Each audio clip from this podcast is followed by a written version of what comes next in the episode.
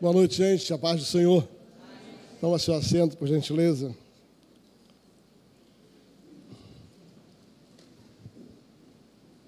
Deus tem os seus projetos, os seus planos. A Bíblia diz que ao homem cabe fazer planos, mas a palavra final vem dele, não é? É ele que é ele que está no comando de todas as coisas. E se você me dissesse onde eu estaria hoje, eu vou dizer para você em Ubatuba, pegando praia. É? Mas aprove ao Senhor permitir que a gente estivesse aqui. É, é uma surpresa, né? Hoje a minha sobrinha, junto com o meu sobrinho, vão apresentar tá? a minha sobrinha neta, né? É desse trem mesmo, fala. Né? E nasceu no meu coração um desejo profundo de estar aqui, embora eu já, já tivesse estado com eles lá em Paris. Eles moram em Paris, moram na França. E assim que a Júlia nasceu, Deus nos permitiu estar lá e podemos orar, consagrando, abençoando a Júlia. Então nós já tínhamos participado desse momento, mas quando nós soubemos que a igreja ia fazer isso em público, né? Isso é tão interessante, você vai perceber que esse ato é um ato bíblico e é tão relevante, tão importante, que a Bíblia diz que até o Filho de Deus, o próprio Senhor Jesus, quando nasceu, os seus pais entenderam a importância desse momento, levaram ele ao templo para que ele pudesse ser apresentado. A minha pergunta é: se até Jesus foi apresentado, será que isso não é importante? Né? Então, entendemos a grande relevância desse momento, desse, desse ato em si. Quero agradecer a Deus o entendimento do Gustavo, da Denise, né, de toda a família, de ter entendido isso, aproveitaram que estão de férias em família e vieram. E nós viemos rapidinho, fazemos um bate-volta, chegamos, vamos participar e hashtag partiu. Vamos voltar cinco horas para trás e eu vou continuar na minha praia lá em Ubatuba. Né? São Paulo não tem praia, então a gente tem que ir para qualquer canto, né? Mas obrigado, Elinho. Quando eu falei que estaria aqui, ele me mandou um recado domingo de manhã. Falou, rapaz, como é que você vai na academia da fé, na sua igreja não prega? Eu falei, só tem uma condição tá? Meu tempo está chegando, quero saber quanto eu vou ganhar. Qual será o salário? E eu só quero ser o terceiro pastor. Não quero ser o segundo nem o primeiro, só quero ser o terceiro. Sabe o que eu descobri? Pastor presidente tem direito a impeachment. Estou fora. Estou fora. Mas que bom poder estar aqui. Eu quero trazer uma meditação. Eu creio que embora o foco da minha mensagem, o tema da minha mensagem é por que Jesus valorizou as crianças. Eu quero que você abra seu coração, porque eu quero falar com você. Eu quero que você entenda é, alguns princípios da palavra de Deus que Jesus, ele muito bem pôde, pôde traduzir e nos ensinar. Eu quero pegar um texto conhecido e a partir daí eu quero conversar com vocês, sabe, a respeito desse sentimento de Jesus a respeito das crianças.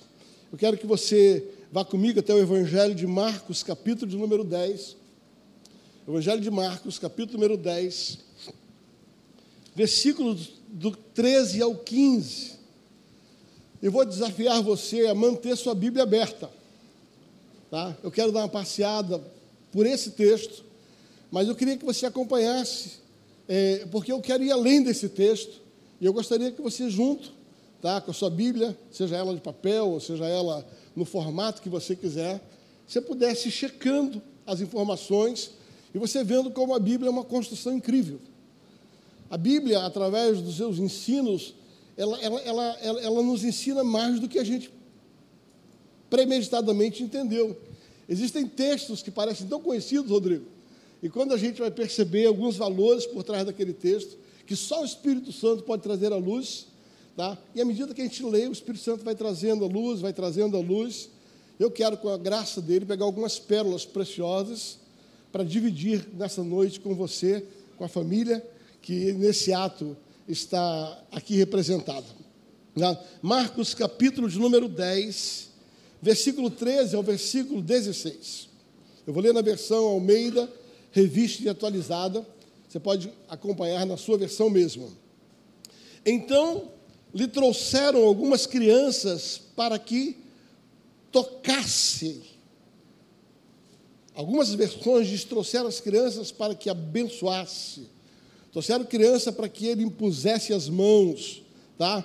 E vai dizer assim: trouxeram as crianças, mas os discípulos os repreendiam. Jesus, porém, vendo isso, indignou-se e disse-lhe: Deixai vir a mim os pequeninos, não os embaraceis, porque tais, dos tais é o reino de Deus. Em verdade vos digo: quem não receber o reino de Deus como uma criança, de maneira nenhuma entrará nele. Então, tomando-os, preste atenção, tomando-as nos braços, impôs-lhes as mãos e os abençoava. Pai, obrigado por essa palavra, fala conosco, abrimos o nosso coração para que o Senhor possa trazer uma revelação nova, um ensino novo, que possa mudar a nossa forma de viver, a nossa forma de pensar e a nossa forma de agir em nome de Jesus. Sabe, queridos, interessante nesse contexto, eu queria que você checasse na sua Bíblia, é que o escritor em Marcos, esse texto ele está em dois, em dois lugares na Bíblia, o mesmo texto, um no Evangelho de Lucas, que é um paralelo desse texto do Evangelho de Marcos, mas eu quero me deter no Evangelho de Marcos, porque é interessante, é muito interessante quando você olha a construção de Marcos.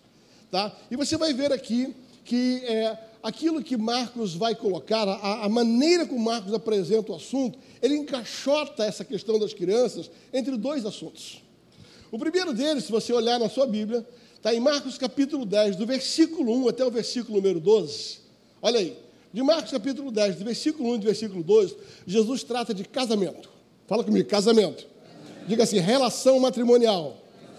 Eu não vou pregar sobre isso hoje, mas ele vai começar a alinhar as questões das relações matrimoniais. E por que, que algumas relações matrimoniais não dão certo? E ele aborda sinteticamente de que uma das razões pela quais a relação não dá certo é porque o coração é endurecido. Tá? Estou pegando assim, a simplicidade do texto. Bem objetivamente, ele vai falar, é, no primeiro, primeiro 12 versículo, que existe, existe algo muito importante que ele valoriza, chama-se casamento. Relacionamento. Ele aborda que o relacionamento precisa ter alguns, alguns princípios, entre eles um coração aberto, um coração perdoador, um coração que está disposto a uma nova oportunidade. E se você é casado, e se você é casado, você já descobriu, se você não é, você vai descobrir que casamento, a palavra para casamento, para manter um casamento, é, ela é uma dupla, tem duas mãos, chama-se amor e renúncia. Entendeu? Amor é aquilo que Deus coloca dentro de você e você ama aquela pessoa por aquilo que ela é e por aquilo que Deus colocou em você. Mas o amor nem sempre é, é, é sustenta, sustenta um relacionamento se não houver essa habilidade de renunciar a si mesmo, renunciar por causa do outro. E você sabe muito bem, quanto eu, que casamento se sustenta à medida que você renuncia. Essa é uma palavra muito importante. Então você vai perceber que Marcos constrói um pensamento. É como se fosse uma linha de pensamento. E ele vai dizer assim, gente, olha, toma cuidado com o casamento. Olha bem para o teu casamento. Sabe, cuidado, porque é necessário manter o casamento. E ele fala que Jesus vai falar a respeito disso. Depois, se você olhar na tua Bíblia, do versículo 13 até o versículo número 16, Jesus vai falar de filhos, de criança. E somente depois disso, no versículo 17, checa comigo aí, até o versículo número 31, ele vai falar sobre bens materiais. Ele vai falar sobre riqueza, ele vai falar sobre prosperidade, como nós nos relacionamos com o dinheiro, de que maneira nós fazemos isso. E aí eu queria começar a minha introdução da mensagem de hoje, falando a respeito de criança, você entender que esta é a ordem bíblica. Essa ordem não está aqui por acaso. O Espírito Santo, ele, ele, ele inspirou Marcos a criar essa estrutura. Se você for até Lucas, ele tem uma outra estrutura, onde ele coloca a respeito do juiz iníquo e outras coisas mais. Mas Marcos, ele começa uma linha de pensamento muito interessante. Eu quero começar por aqui. Deixa eu dizer para você, querido, é muito bom você entender o quanto Jesus valorizou as crianças. E o texto vai falar, nós vamos conversar com isso. Mas quando você olha essa estrutura pela qual o escritor colocou, você vai entender que não adianta você querer valorizar uma criança se você não, não valoriza seu relacionamento conjugal. Eu vou repetir. Não adianta você começar com um discurso de criança, eu amo criança, eu faço criança, porque eu dou tudo para criança. Então, ok, nós vamos ver a importância, como Jesus deu importância a isso. Mas o, o, o texto ele começa a nos ensinar que antes de você pensar na criança, sabe, como é que está o teu casamento? Como é que está o teu relacionamento matrimonial? Sabe por quê? Porque não adianta você querer educar uma criança com princípios e palavras se o teu casamento não respalda o que você fala. Eu vou repetir. O que você precisa entender no texto é que o texto começa a falar a respeito da importância do matrimônio. Ele está dizendo assim, sabe, o seu filho vai ser um reflexo do teu matrimônio. Não, você não entendeu, eu vou repetir. Ele está dizendo assim, cuidado, porque se você está fazendo e quer valorizar as crianças como Jesus valorizou, começa pelo exemplo. Começa com o teu casamento, começa com o teu relacionamento conjugal. Ou você não acha que crianças observam tudo? Você não acha que a criança está sendo ensinada pelo teu comportamento conjugal?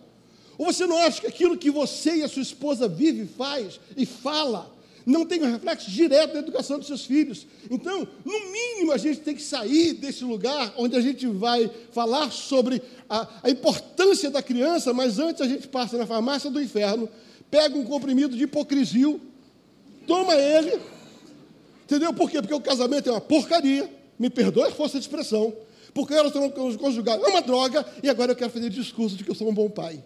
Não existe boa paternidade se não houver um bom relacionamento conjugal. O relacionamento conjugal é uma pré-condição para você valorizar a criança. Eu tive uma experiência muito forte Está aqui a Milena, minha filha, a pastora Milena e o pastor Tiago. E eu me lembro que uma ocasião, eu e a pastora Mirna estávamos naquelas aquelas DRs calorosas, sabe aquelas discussões calorosas? Onde a gente vai começando e a coisa vai inflamando, e o nosso tom de voz já estava ficando meio elevado, morando num apartamento pequenininho, e a gente é meio italiano, e a coisa está começando a tomar um corpo muito alto. E de repente eu saí do quarto, quando eu entrei, entrei no quarto da Milena, era em frente do nosso quarto, estava a Milena chorando. Ela está aqui, ela sabe o que eu estou falando. Ela estava chorando e, e, e, orando. Deus, não deixa meus pais se separarem. Deus, não deixa. Aquele dia, ela sabe disso, eu falei para ela. Aquele dia foi um tapa no meu rosto. Eu falei, como é que eu vou falar com a minha filha? Olha o exemplo que eu estou dando. De que maneira eu estou educando a minha filha com o meu comportamento no meu relacionamento conjugal. Aquilo que você faz com o seu cônjuge, o que você faz com o seu casamento, tem uma influência direta naquilo que você quer fazer com os seus filhos. Não tem essa conversa de não, nossos filhos, não, eu não vou me separar por causa dos filhos. Pera, você já está separado, os teus filhos já estão sofrendo. Os teus filhos já estão sofrendo. E o impacto desse tipo de comportamento vai refletir diretamente na educação dos filhos. Quando você olha Marcos começa uma estrutura, Carlinhos, dizendo o seguinte: gente, você quer valorizar os seus filhos? Você quer realmente influenciar seus filhos? Você quer que Jesus influencie seus filhos? Começa a mexer no teu relacionamento conjugal. Começa a cuidar do teu casamento, começa a cuidar do teu relacionamento com a sua esposa e com os seus esposos. Senão, é balela, é discurso. Nós vamos tentar colocar na vida da criança, porque a criança está aprendendo.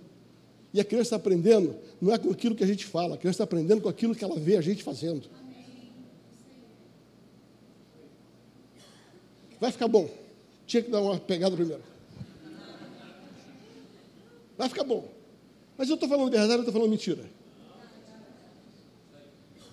Então a minha primeira reflexão, antes de entrar na proposta do tema, é que você pare para pensar.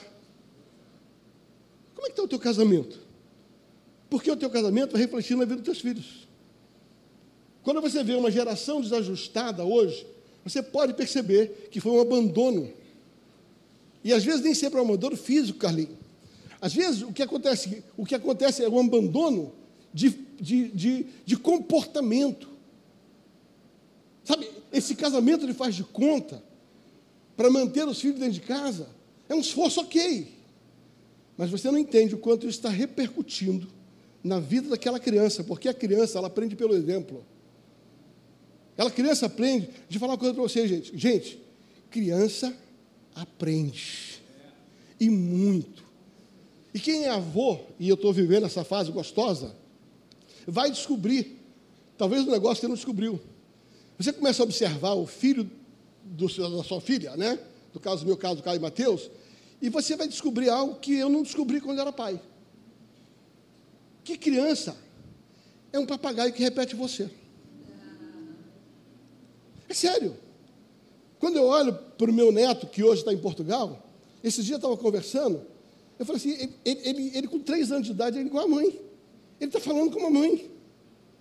Ele usa as expressões da mãe. Está aqui, a gente fala no telefone, parece que eu estou falando com a minha filha de 35 anos de idade. Porque as expressões, a forma de fazer, a maneira de se portar, sabe, reflete muito o que ela é. Que eu comecei a observar que o, o, a criança, ela aprende demais, ela repete comportamentos, ela repete palavras. A criança, o vocabulário dela, ela vai ser muito semelhante ao vocabulário que você tem. A criança, ela vai valorizar o que você valoriza. Então, eu quero começar a falar sobre criança através do princípio mais importante. Que bom que você tem um filho. Agora, saiba que o teu casamento vai ter uma interferência direta na educação dos seus filhos, no comportamento dos seus filhos e no destino dos seus filhos. Deus pode ter misericórdia dele e pode pegar uma pessoa desajustada, um casamento desajustado, e tornar uma criança ajustada, sim. Mas não fica brincando com a sorte, não. Tem uma parte que nos compete fazer. Sabe? A misericórdia triunfa sobre o sim. Mas tem uma parte que é nossa responsabilidade. Então, a primeira coisa que eu quero começar a pegar esse contexto do Evangelho de Marcos, é levando você a refletir que a influência que nós queremos que os nossos filhos tenham e o valor que nós queremos dar aos nossos filhos começa com o valor que nós damos ao nosso relacionamento conjugal. Agora, quando você olha o texto posterior, que aí até o versículo 12, ele está falando de casamento. Aí do 13 ao 16 ele está falando de criança. Agora, a partir do 16, do 17, Marcelo, até o 31, ele vai falar sobre bens materiais. Ele vai falar sobre riqueza, vai falar sobre dinheiro, vai falar sobre posse, vai falar sobre conquista. E ele começa a ajustar, sabe, o determinado valor do dinheiro, o valor da conquista, o valor desse lugar. E aqui vem a minha segunda colocação para você entender. Se a primeira é o teu casamento interfere diretamente na educação dos seus filhos, a segunda é cuidado para você não inverter os valores. Tem muitos pais que acham que trabalhando muito, ganhando muito dinheiro e dando conforto para os filhos, eles fizeram a parte deles. Ah, neca de catibiri, fez parte do que você queria. Quando Marcos coloca a questão dos bens materiais posterior aos filhos, ele está dizendo: não inverta essa ordem. Não acha que você ganhar dinheiro, dar um bom conforto para os seus filhos, você tem que fazer isso, deve fazer isso, e substitui o que você precisa fazer com os seus filhos. O que ele está dizendo é, ainda que você faça, dá o melhor para os seus filhos, o melhor para os seus filhos. Ainda que você dê o melhor dinheiro, o melhor salário, ainda que você dê a melhor casa, a melhor educação secular, a melhor faculdade, ele está dizendo, em outras palavras, cuidado, porque existe algo que antes de você dar essas coisas materiais, existe algo que você precisa dar primeiro: exemplo, cuidado, sabe, zelo, levá-las aos pés de Cristo. Ele começa a dizer, em outras palavras, que tomar cuidado com a forma como a gente lida na educação dos filhos e a forma de priorizar isso. Entenda que o fato de você sustentar bem a sua família, de você ganhar bem, de dar boas coisas, não substitui a tua responsabilidade espiritual para com teus filhos. E nada vai justificar, bem nenhum vai justificar a falta de atenção e de prioridade com a educação de filhos. Vivemos uma geração onde as pessoas principalmente que não temem ao Senhor, estão tercializando a educação dos seus filhos a escolas. E acham que pagando uma boa escola, isso já o isenta da responsabilidade que ele tem que ter para com a educação dos filhos. O que Marcos está tentando nos ensinar é que existe um lugar muito bacana para os bens materiais, mas ele tem que vir depois dos filhos. A prioridade é essa: o casamento, os filhos, e depois disso, aí você se intensifica em dar o melhor que você tem para sua família. Poderia terminar aqui, embora que a mensagem está dada. Queridos, aqui da fórmula secreta. Faz isso e não vai dar nega. Viva isso. Pastor, o que, que eu faço se eu não estou vendo isso? Para isso eu estou pregando. Pastor, o que, que eu faço se ainda a minha vida não está fazendo a hora de mudar? Porque o homem sábio é aquele homem prudente que ouve e pratica. E não só que acha bonito uma mensagem a partir daí não faz nada com ela. Então eu começo a desafiar essa noite a igreja e a mim mesmo, olhando para a minha própria vida, a olhar esse contexto em que Marcos apresenta encaixotado a criança, o casamento e os bens. Marcos, em outras palavras, está dizendo assim: fique atento, como é que está a tua vida? Se liga. Como é que está o teu casamento? Como é que está a tua prioridade em relação às suas finanças? Agora, queridos, vamos pegar o texto e vamos, e vamos caminhar em cima, primeiro, de três grupos de pessoas que estão aqui representadas.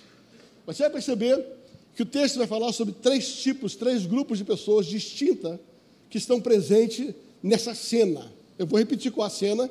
Jesus está é, ministrando e, de repente, um grupo de pessoas te, que intentam trazer essas crianças, pegam essas crianças e querem apresentar essas crianças para Jesus. Esse é o contexto. E aí os discípulos, um grupo de pessoas, diz assim: não, não, não, não incomoda o mestre, deixa as crianças aqui, elas estão atrapalhando. Sabe? E aí Jesus disse: assim, não, gente, não faço não, vocês estão errados. O princípio que vocês estão, vocês estão com o trem errado, não funciona assim não. Esse é o contexto. Então eu quero falar sobre os três grupos de pessoas que estão aqui representados. Eu quero começar é, a falar sobre esse texto especificamente sobre isso. O primeiro grupo de pessoas que aqui está representado são aquelas crianças que elas têm os pais dos responsáveis com o entendimento da importância de levar as crianças até Jesus. Eu vou repetir. O primeiro grupo que está aqui é o grupo de gente que falou assim: sem Jesus não dá. Eu posso dar a melhor educação, eu posso for, mas sem Jesus não tem como. Não tem como criar uma criança sem Jesus. Se naquela época isso já era assim, imagina na nossa geração. Ele está dizendo, em outras palavras, Sabe, existe um grupo de pessoas que olharam e falaram assim: Jesus está ali, e meu filho está aqui. Eu preciso que Jesus abençoe meus filhos. Que ele desistia uma prática em que as pessoas levavam as crianças aos rabinos para que eles pudessem impor as mãos nas crianças e abençoar. Porque os rabinos, os sacerdotes, eles eram os representantes de Deus. Então eles queriam a bênção de Deus. Então eles pegavam as crianças e eles levavam as crianças até o rabino, até o sacerdote. E ali, naquele momento que eles faziam isso, aquele rabino, aquele sacerdote, como um representante de Deus, ele impetrava uma bênção, ele impunha as mãos, essa era, essa era a liturgia, ele impunha as mãos, ele pegava as crianças, ele apresentava as crianças ao Senhor, e com, aquela, com aquele ato ele fazia uma liberação de uma palavra de bênção. E os pais entendiam a importância disso naquela época. Você olhar o Novo Testamento, a Bíblia diz que passado o tempo oportuno, Maria e José, eles pegaram Jesus e levaram Jesus ao templo. E entregaram ao sacerdote Simeão. Ou estou falando sobre o Filho de Deus. Eu estou falando sobre Jesus, o Filho de Deus. Maria e João sabiam que era filho de Deus, mas eles sabiam que ele também era uma criança, e como criança ele precisava da bênção de Deus. Então, queridos, essa prática que foi estabelecida no judaísmo, que foi praticada pelos próprios pais de Jesus, ele não é só um ato litúrgico, não é um desencargo de consciência, não é uma mandinga para o diabo não pegar, não é isso. É muito mais que isso. Entenda o propósito pelo qual uma criança é apresentada.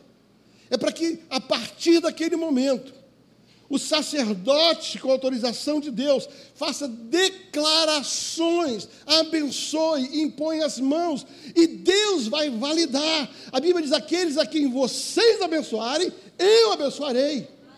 Deus faz um trato com Abraão, diz: Abraão, quem te abençoar, eu te abençoarei, e quem você abençoar, eu abençoo. certa ocasião, um rei que ia fazer um ato com Abraão, e esse ato não era um ato lícito, não vou entrar nesse detalhe. Deus chega para ele e fala: rapaz, esse cara é profeta. Não mexe com esse cara, não. Pelo contrário, vai lá e pede a bênção para ele. E aquele rei vai lá e se abençoa. Sabe por quê? Porque havia um entendimento que o representante de Deus, ele carregava a bênção de Deus. Então, você vai perceber no texto que aqui existia um grupo de pessoas, o primeiro grupo de pessoas, era aquele grupo de pessoas que entendiam a importância de receber a bênção de Jesus.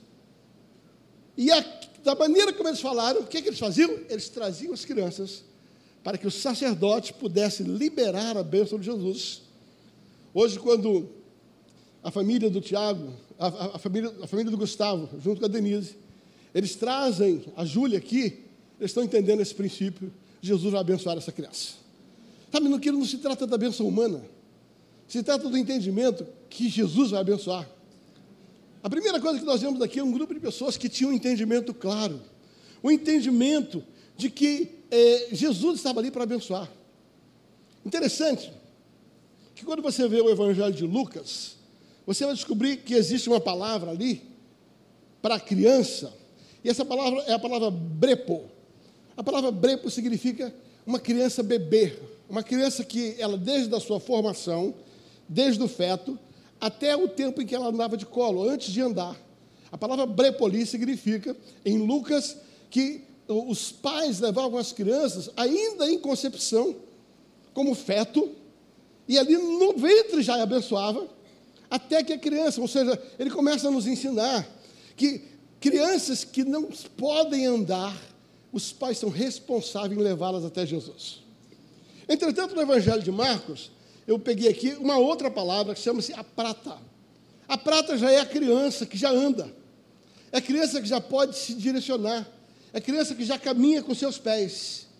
Mas os pais pegam aquela criança que já anda e elas dizem assim: embora você já possa andar, eu digo para você aonde você vai andar. Deixa eu explicar para você. Quando você vê o Evangelho de Lucas, você vai ver uma ordem, sabe? Abençoa a criança, mesmo que ela não saiba ainda se conduzir até Jesus, leve ela até Jesus. Desde a sua formação, desde o início, abençoe ela. Mas no Evangelho de Marcos, ele começa a dizer assim: ainda que seu filho tenha o direito de se locomover, ainda é sua responsabilidade dizer para ele para onde ele deve ir, para que lugar ele deve ser levado. Então, o primeiro grupo de pessoas que está aqui é um grupo de pessoas que tinham um entendimento da importância da bênção de Jesus. E a Bíblia diz que eles levaram as crianças até Jesus para que ele pudesse abençoar. Então, o primeiro grupo de pessoas são pais responsáveis, vós, pessoas, seja quem for, tá? que estão entendendo que uma, todas as crianças precisam da bênção de Jesus. Repita comigo dizendo, toda criança. Toda criança. Não, importa. não importa. Se não anda, se não anda. ou se anda, se anda. precisa da bênção de Jesus. O primeiro grupo é esse. E como eu me alegro quando há um entendimento de pessoas que decidem fazer esse ato. Não é um ato litúrgico, querido, não é um desencargo de consciência, não é uma mandinga, não é simplesmente uma preservação, não, vou levar, porque se eu, se eu levar para a igreja, receber lá um, uma aguinha, a benção, o diabo não pega ela. Não, não, não, não. É muito mais que isso. É um entendimento de que quando você recebe a bênção de Jesus, você está selado pela bênção de Jesus. Sabe, alguém que diz assim, eu não quero que meu filho viva sem a bênção de Jesus. Eu não quero que meu filho minha filha, ele continue a sua jornada sem a bênção de Jesus. Mas tem um segundo grupo de pessoas aquelas pessoas que, por alguma razão, não entenderam a importância que essas crianças cheguem até Jesus. A Bíblia diz que essas pessoas estavam ali, chamados seus discípulos. À medida que os pais, com entendimento, queriam levar as crianças, Gustavo, havia um grupo de pessoas que falaram assim: não, não, não, não, não, não incomode o mestre. E eu não quero aqui elocubrar sobre alguma, muitas razões pelas quais isso acontecia, mas é, é bem claro quando você estuda o texto, é que possivelmente havia um entendimento das pessoas que as crianças não eram tão importantes para Jesus. Era mais importante que Jesus continuasse abençoando os adultos, continuasse pregando, continuasse tentando transformar o casamento de alguém, mas as crianças não, as crianças estão em segundo plano. Jesus não se importa com as crianças. Não, não, leva, não leva as crianças, não. Não, não, não. Criança não é importante. Quando for crescer, Jesus toca nelas. Ah, você não está comigo aqui, tá? O que está dizendo é o seguinte: é um grupo de gente que tem um entendimento errado. Está dizendo assim, sabe, enquanto é criança, deixa quieto. Jesus não precisa abençoá-las, não. Deixa que Jesus está preocupado, sabe, com outro tipo de gente. Jesus está preocupado com os adultos, Jesus está preocupado com os empresários, Jesus está preocupado com os sacerdotes, Jesus está preocupado com, com a mulher, com o jovem, mas as crianças não. Querido, parece brincadeira, mas tem muita gente que ainda pensa assim. Tem muita gente e tem muita igreja que ainda não entendeu a importância que Jesus dá às crianças. Por isso, quando você está numa igreja, avalie se o ministério infantil acredita nesse princípio. Avalia se os seus pastores têm investido ao ponto de que isso é um valor para aquela igreja, para aquele ministério. O quanto nós entendemos que Jesus, ele não faz acepção de pessoas pela idade o mesmo valor que ele vai dar para um adulto, o mesmo valor que ele vai dar para um empresário, o mesmo valor que ele vai dar para um pecador, o mesmo valor que ele vai dar para o rico, o mesmo valor que ele vai dar para o pobre, também é dado para as crianças. Mas sabe qual é o problema? É o entendimento de alguns dizer assim: ainda não é dado, ainda não é hora, não, fica tranquilo. É criança, ainda é criança. Você já ouviu isso? Eu já. É criança, pode botar em qualquer lugar. É criança, pode forçar em qualquer canto. É criança. Você não, é criança. O segundo grupo de pessoas é, é um grupo de pessoas que não entendem, ainda que talvez não por maldade, mas por discernimento. Sabe que Jesus está preocupado. O segundo grupo são aqueles que impedem as crianças de virem até Jesus, porque fazem ideia de que criança atrapalha. Faz ideia de que criança atrapalha. Talvez porque as crianças elas são mais importantes para Jesus do que muita gente. Jesus não tem tempo para as crianças, é a maneira como as pessoas pensam. Quando elas crescerem, Jesus se preocupa com elas. O segundo grupo de pessoas que está aqui é o grupo de pessoas que ainda falta crescer em maturidade. E a Bíblia diz que Jesus, quando olha aquilo, fala assim: Ei, que, presta atenção. O que está acontecendo com vocês? O que, é que vocês estão pensando da vida? O que, é que vocês estão tentando fazer? Então, querido Jesus, assim, não crie obstáculo para que as crianças sejam abençoadas por Jesus. Fala comigo, não crie obstáculos para que as crianças sejam abençoadas por Jesus.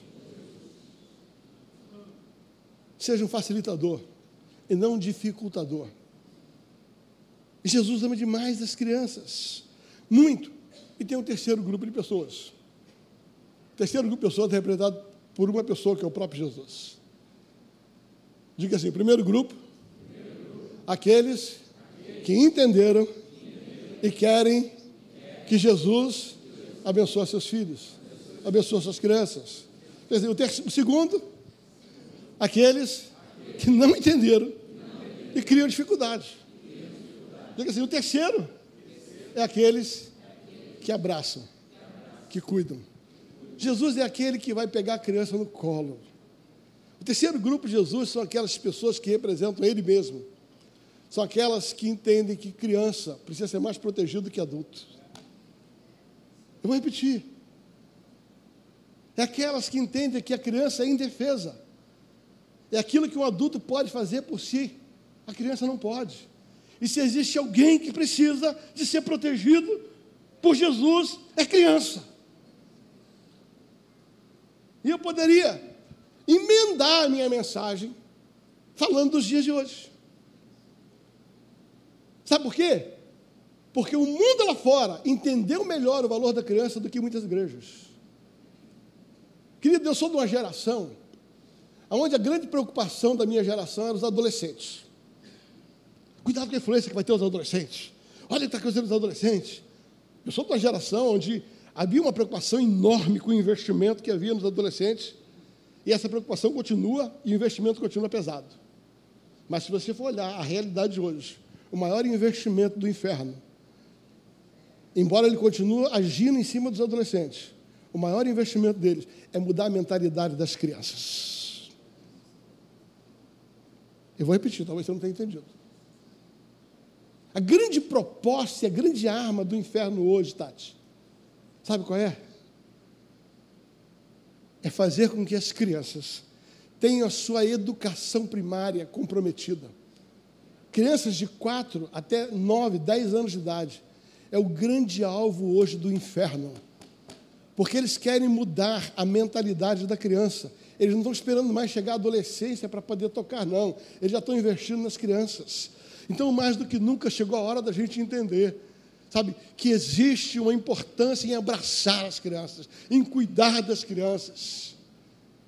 E contra isso só tem um jeito: traga as crianças para Jesus. Não, você não entende, vou repetir. E contra isso, como é que eu, qual é a vacina, qual é o antídoto contra esse investimento das trevas? Traga luz, traga ensino. Criança aprende. Criança aprende, criança repete, criança decora. E o mundo aprendeu isso e está fazendo eles aprenderem, decorarem e reproduzirem atitudes que não são cristãs. Agora, qual é o nosso papel? O que, que Jesus ensina? Nós precisamos fazer parte desse terceiro grupo que pega as crianças e abraça as crianças, e cuida das crianças, não tercializa as crianças. Por isso que eu gosto da ordem que Marcos coloca. O quanto você vai ganhar dinheiro não justifica o quanto você não cuida do seu filho.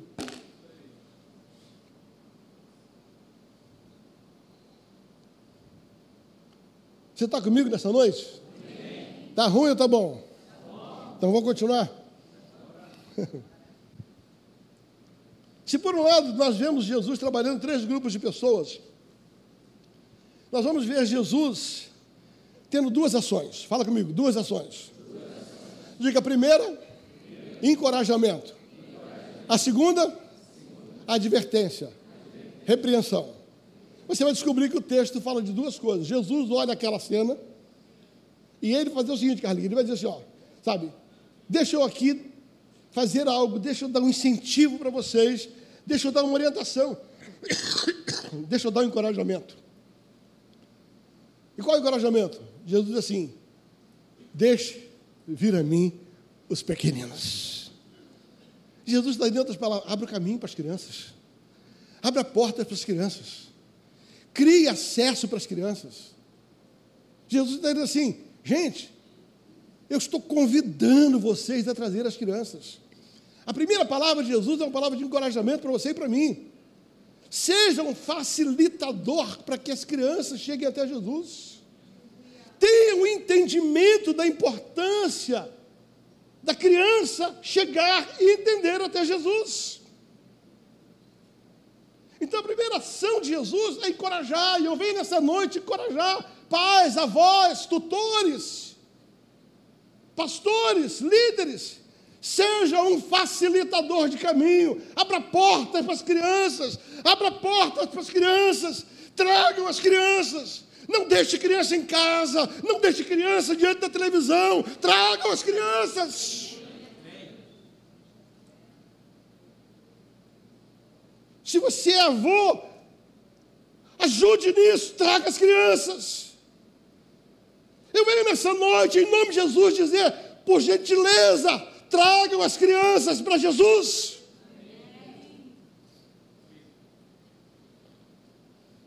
Jesus, deixa vir a mim. Me traz as crianças. Jesus está pedindo.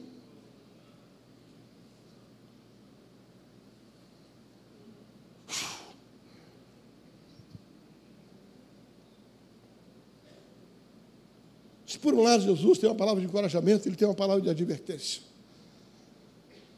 E a palavra de advertência, Cristina, é: não seja um obstáculo para eles. Não crie dificuldades. Não creiam. Sabe, aqueles discípulos tiveram três condutas erradas. Eu vou repetir. Aqueles discípulos tiveram três condutas erradas. Primeira conduta errada, eles erraram com os pais das crianças. Quando eles disseram assim: seu filho não é bem-vindo para Jesus. Aqueles discípulos mandaram um recado: vocês estão errados. Vocês estão errados. Vocês não deviam ter trazido os filhos de vocês.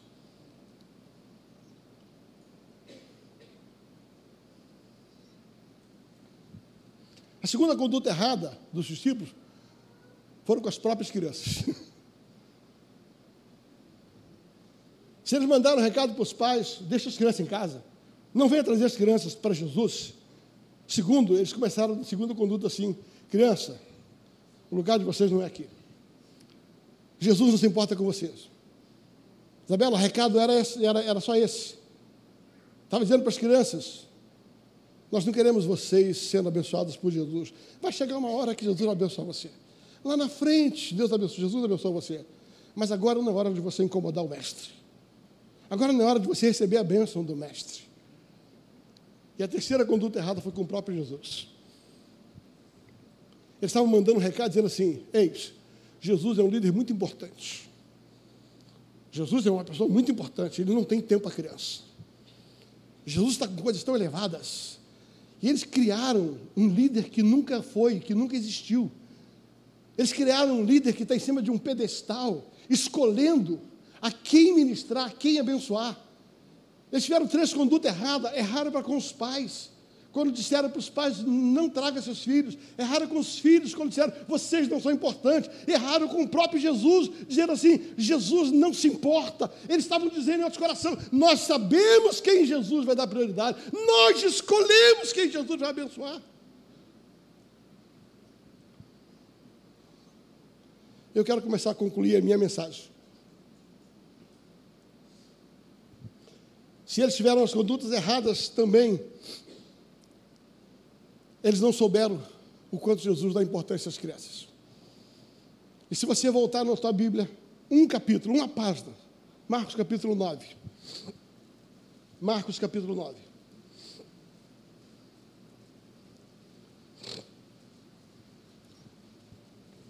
Versículo 42, ele vai dizer assim: E quem fizer tropeçar a um desses pequeninos, crentes, fala comigo, crentes, de novo, Diga assim, crentes. Ele está falando que criança crê. e quem fizer tropeçar a um desses pequeninos crentes, melhor lhe fora que pendurasse ao pescoço uma grande pedra de moinho e fosse lançada ao mar. Ele está dizendo, em outras palavras, sabe, não seja um empecilho, porque isso é pior do que se suicidar. Ele está dizendo assim: as crianças são importantes para mim. Não façam esse tipo de comportamento, não tenham esse tipo de atitudes. Agora, voltando um pouquinho mais o texto, ainda no capítulo 9 de Marcos, versículo 36 e 37, ele vai dizer assim: Marcos 9, 36 e 37. Trazendo uma criança, colocou-a no meio deles. Meu Deus, Jesus trazendo uma criança. Fala comigo, Jesus foi atrás de uma criança. Aqui não foi alguém que foi trouxe a criança para Jesus, agora Jesus foi atrás da criança. Eu vou repetir aqui, olha o texto. Jesus foi atrás de uma criança. E trazendo a criança, colocou no meio deles. Quem trouxe? Jesus. E tomando-as no seu braço, disse-lhe: Qualquer que receber uma criança, tal como esta, em meu nome, uau, a mim me recebe. Ele está dizendo assim: quando você recebe uma criança, você recebe o próprio Jesus. Quando você cuida de uma criança, a criança é tão importante para ele, você não faz ideia. Agora não é alguém que está trazendo as crianças, é Jesus dizendo assim, sabe, ainda que você não queira trazer, eu vou atrás delas. Eu vou atrás delas, porque elas são importantes para mim. E eu termino a minha mensagem com uma pergunta: Como alguém pode impedir, nos dias de hoje, que as crianças venham até Jesus? Como é que elas podem impedir? quando deixam de ensinar as crianças a palavra de Deus. Eu vou repetir. Quando deixam de ensinar as crianças a palavra de Deus. Ouça, querido, preste atenção. A criança está atrás de heróis. A criança está atrás de exemplos. E se você der para os seus filhos os heróis que o mundo tem, eles se espelharão neles. Pastor, o que você está tentando dizer? Você precisa ensinar o seu filho quem são os verdadeiros heróis. Abraão, Isaac, Jacó, José, Daniel. É porque eu estou dizendo para você, querido, pelo amor de Deus, ensina a Bíblia para o teu filho. Ensina a Bíblia. Faz eles se apaixonarem para quem foi Daniel, quem foi José. Deixa eles terem os seus heróis que valeram a pena, pessoas que inspiram. Então, como é que eu posso hoje não ser um empecilho? Além de não terceirizar os meus filhos para as outras pessoas educarem, eu determino quem serão os heróis dele. Eu vou levar eles a conhecer os seus verdadeiros heróis. Eu que vou dizer para eles: heróis não são aqueles que vestem capa e vão, não são aqueles que querem salvar o mundo, mas se perdem. Heróis são aqueles que, por causa do Senhor, ouça que ele diz uma coisa para você: traga seus filhos para Jesus. Traga seus filhos para Jesus. Ele tem vida para eles. Ele tem paz, ele tem alegria. Jesus tem um futuro para o seu filho. Jesus tem um futuro para as suas crianças. Tragam as crianças para Jesus. Seja um facilitador. Entenda a sua responsabilidade. Por gentileza, eu queria que vocês colocassem em pé.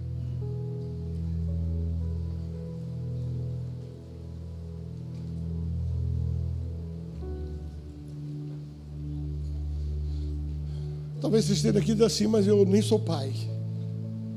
Então você está na frente da gente. Você está ouvindo o que eu gostaria de ter ouvido lá atrás. mas eu não tenho mais criança pequena.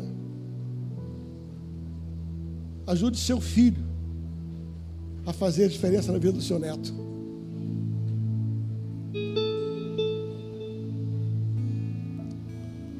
Ajude alguém que você ama a amar aquilo que Jesus ama.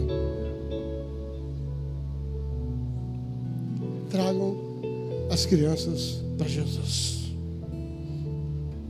Porque Ele quer impor as mãos sobre elas. Ele quer declarar vida, Ele quer declarar paz, Ele quer declarar futuro. Ele quer declarar bênção. Queridos, a minha mensagem hoje embora seja sobre criança, ela começa dizendo: tem alguns pré-requisitos. Criança é importante, mas cuida da tua vida, do teu relacionamento, do teu casamento. Não inverta os valores, não queira botar dinheiro, bens, conquista na frente da educação. Engano. E quando você tem esse entendimento dessa ordem que Marcos apresenta, seja facilitador e não dificultador. A pergunta é: eu faço parte de que tipo de grupo? Aqueles que entendem a importância, eu levo as crianças para Jesus.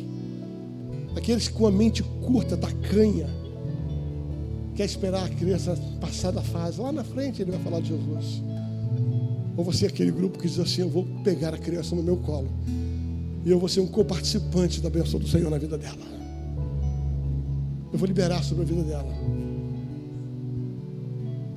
Tragam minhas crianças, não as impeçais, porque aquele que recebeu uma criança, a mim me recebe, diz o Senhor. Aquele que cuidar da criança, cumpriu um grande valor. Jesus ama as crianças. Pai, obrigado por essa noite. Obrigado, Deus, pela tua palavra. Obrigado, Deus, pelas verdades que a tua palavra apresenta sobre nós e ajuda-nos a viver estas verdades. No nome de Jesus.